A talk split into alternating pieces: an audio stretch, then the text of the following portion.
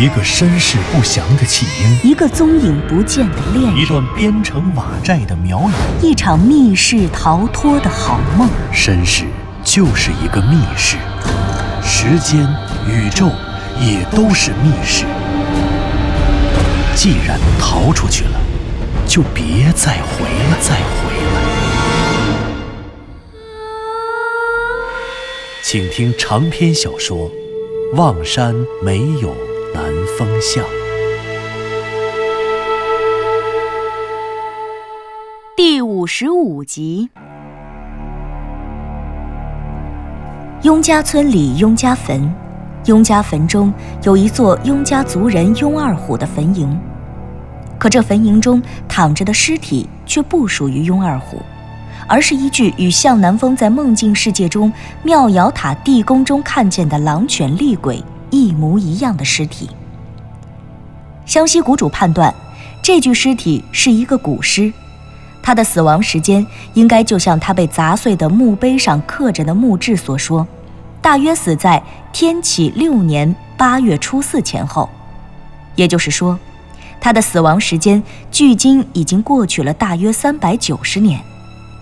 可是，令人不可思议的是，这具古尸没有经过任何防腐处理，尸体还被随意地暴露在空气中。然而，在向南风刚刚掀开棺材板的时候，他竟然鲜活如初，俨然一副刚刚死亡，甚至是只睡着了的状态。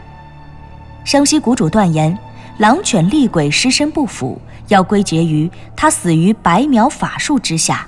然而，能以法术杀人，并且能使死者在死后四百年依旧尸身不腐，绝非白苗中一般的祭司所能做到的。师兄，你说这杀死狼犬厉鬼的人是谁？左和子有点难以置信，他质疑自己是不是听错了，要么就是湘西谷主还没有彻底回过神来。我说，能以这种方式杀掉这狼犬厉鬼，保持四百年尸身不腐，如果以白苗族的法力来推测，恐怕只有圣女朔月。本人亲自出手才有可能。什么？朔月？为什么是朔月呢？啊，为什么是朔月呢？其实我也不知道，因为我没有见过白苗的法术。我只是听我的奶奶说起过，在三苗当中，白苗的法术最奇特，也最神秘。白苗的族群。人口是三苗中最少的，而他们的祭司数量也是最少，这与白苗形成的历史时代息息相关。据说在上古时代，人类都经历过从母系氏族到父系氏族的转变。有人说，三苗原出于白苗，第一位白苗圣女朔月是三苗的始祖。她生育了三个孩子，两个哥哥，一个妹妹。其中那个最小的妹妹后来继承了朔月的法身，成为了新的朔月。而三个男孩中，哥哥便是江央。那妹妹，就是盘户了。不，盘户是一个外来者。盘户实际上不是苗人，盘户是羌，是羌人。啊，这是怎么回事？啊，这件事情啊，说来就话长了，以后啊有空我们再说。现在问题是，我并不确定杀掉这狼犬厉鬼的人一定是圣女朔月，但可以确定，他杀人的手段一定是白苗的法术，因为黑苗和花苗杀人都是直接取其性命。而唯有白苗杀人，不夺人性命，而是摄人心魄。摄人心魄。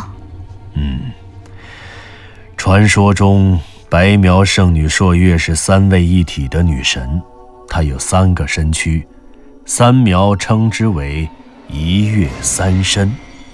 师兄，嗯，什么是一月三身啊？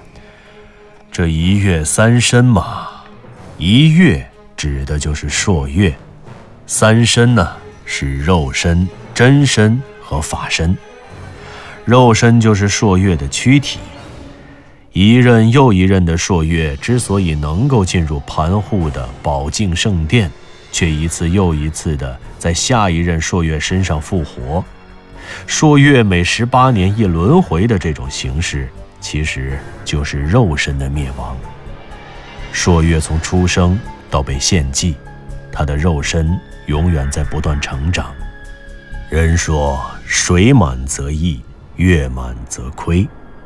朔月永远在变满，却永远也不会满，因为每到十八岁，朔月的肉身就会被献祭。但是在朔月的肉身之上，还有真身和法身。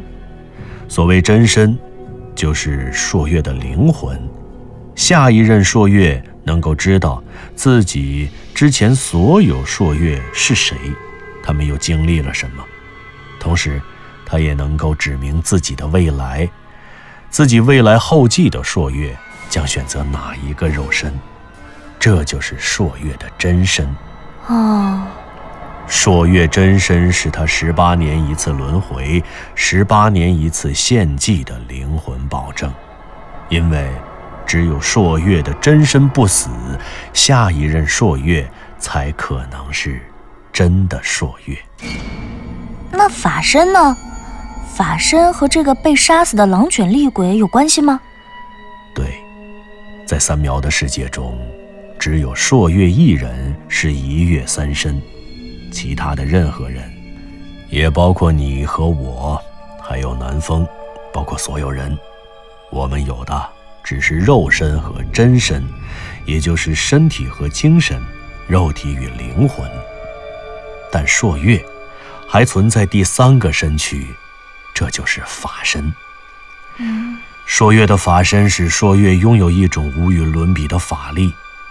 这种法力是怎么施展的？它又是否会像巫蛊术一样有这么多类型的划分？其实这些我们都不知道。我不知道，我奶奶也不知道，就连藤原教授他也不知道。不过，据说朔月的法术。和其他所有巫术都不同，它不会杀害你的身体，而是收走或者消灭人的灵魂。那么，被收走的灵魂的结果，就是这个人看起来像活着一样，但是他其实已经死掉了。也就是说，我们刚才看到的那个狼犬厉鬼，他就是被收走了灵魂。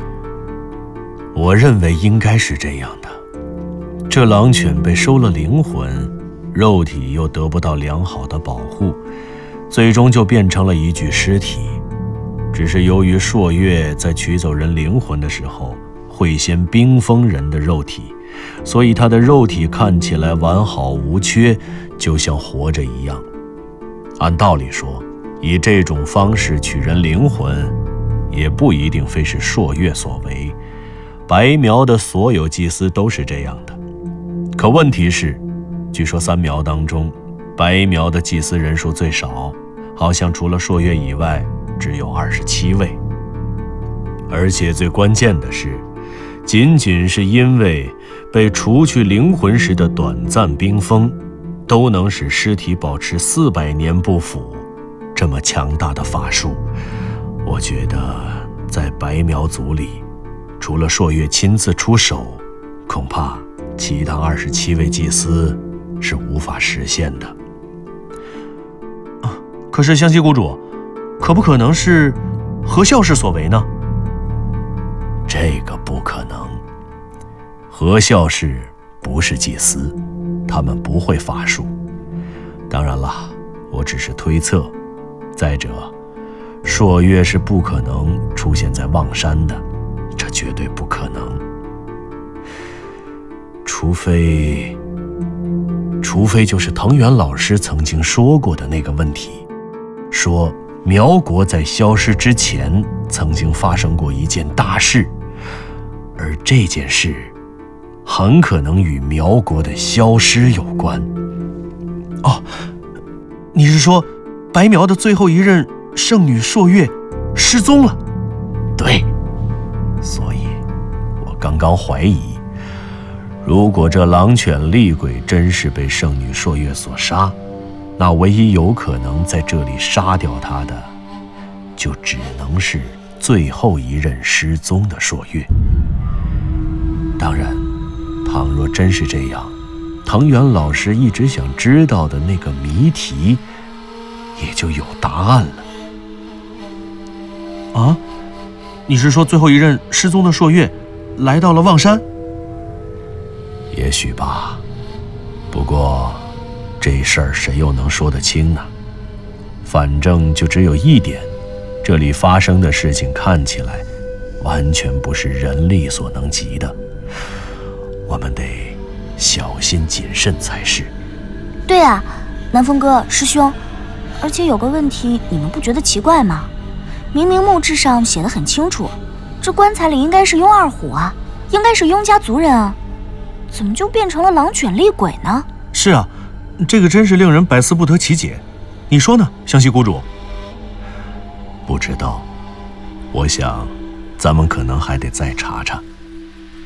就现在这样，好像还看不出个所以然。对，这才刚刚一座坟，这雍家坟。号称埋着的可是雍家全族，不可能只有一个雍二虎。我想，我们往下看，应该能够找到答案。向南风说着，就做出了一个出发的手势。可是，他刚刚说完这句话，也不知怎么的，就忽然又感到一股恐惧感从四面八方压了过来。人好像总是这样，初生牛犊不怕虎，不知者无畏。可当你真的经历过危险，然后又从危险中走了出来，等再让你重回险地，你就未必那么有勇气了。此刻的向南风好像就是这样。别看他刚才走到棺材前，敢于搬开棺材板，那是客观条件把他逼到了那个份儿上。可这会儿，他刚刚适应了脚下的这片空地，周围的那些怪藤，稍微远一点的落叶池。甚至是空地中间的那口棺材，棺材里的那些骸骨碎渣都能带给他一种因熟悉而附加的安全感。可是，一旦决定要离开这个环境了，他的心里又开始咣咣咣咣的打鼓，而且，特别是刚才亲眼见证了恐怖危险的情况之下，好家伙，这可倒好，打开棺材看见一个骷髅。在这种情况下就已经够吓人的了，看见的居然还是狼犬厉鬼，然后还当着他的面儿化成了一团尸烟，钻进了茂密的怪藤当中，消失得无影无踪。特别是刚刚湘西谷主讲到的白苗圣女朔月，别管是不是真的朔月，在妙瑶塔地宫里，他曾经跟这么一个狼犬厉鬼狭路相逢了。而眼看着这个躺在雍二虎棺材里的狼犬厉鬼，跟妙瑶塔地宫里那个一模一样，这么厉害的角色都轻而易举地被那个白苗的祭司杀掉，这要是自己遭遇了白苗的祭司，向南风想都不敢想，越想越吓人。于是，他一边走一边故作镇静地问湘西谷主：“湘西谷主，我问你一个问题，你说。”刚才，那个疑似是朔月的白苗祭司，轻而易举就把那狼犬厉鬼杀死了。我问你，你要是碰上那狼犬厉鬼，你的巫蛊术比他怎么样？这个，谁知道他是个什么路数的怪物呢？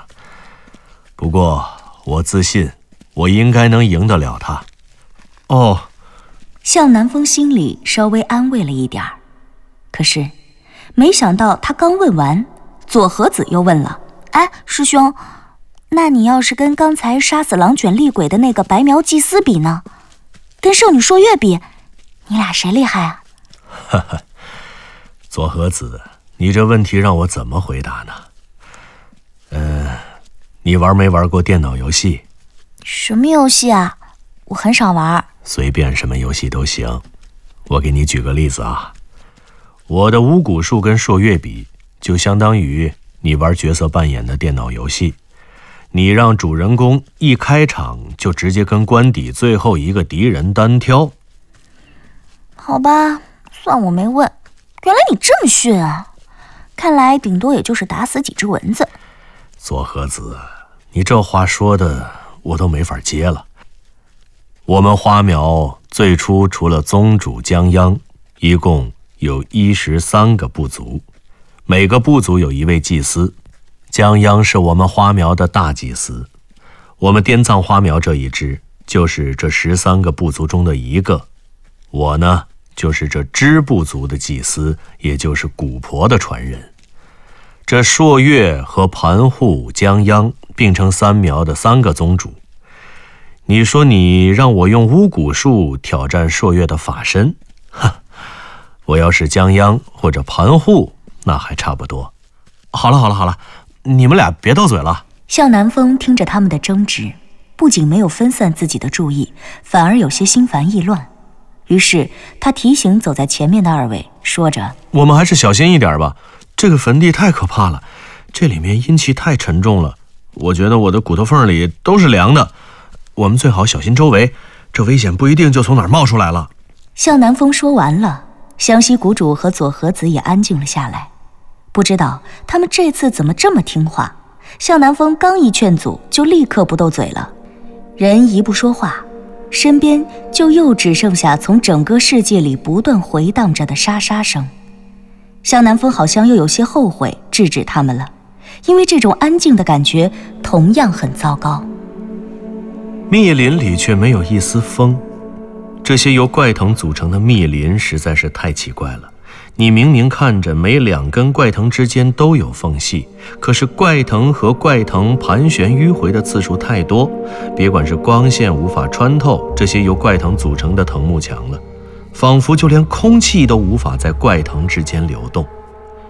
向南风感觉到，这里的空气已经被隔绝开来。他甚至想到了刚刚自己讲到的长沙马王堆一号墓，这怪藤组成的藤墙，把这里与外面的空气分成了两个世界，没有风，没有对流。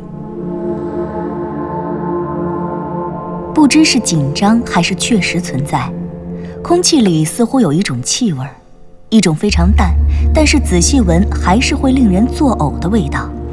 它弥漫在空气当中，却像是有灵魂的魔鬼，专门通过人的鼻腔和气管往人的肺里面钻，钻进去了又飘出来，飘出来了又跟着钻进去，一呼一吸，一吸一呼。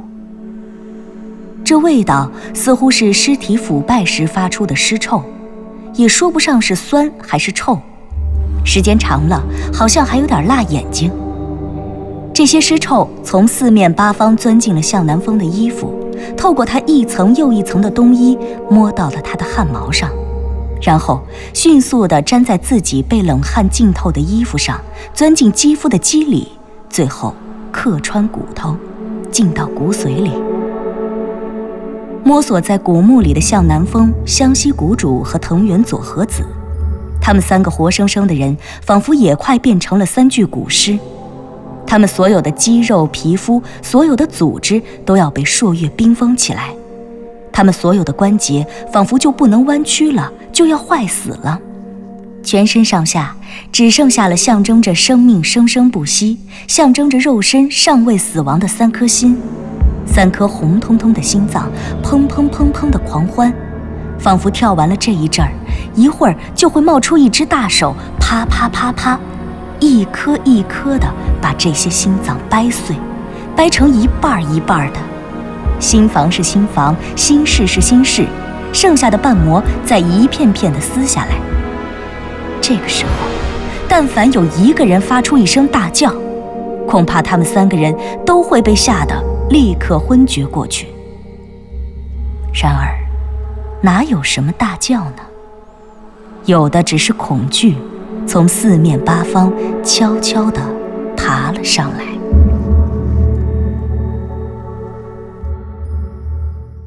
您刚刚听到的是长篇小说《望山没有南方向》，作者刘迪川，演播杨静、田龙。配乐合成李晓东、杨琛，制作人李晓东，监制全胜。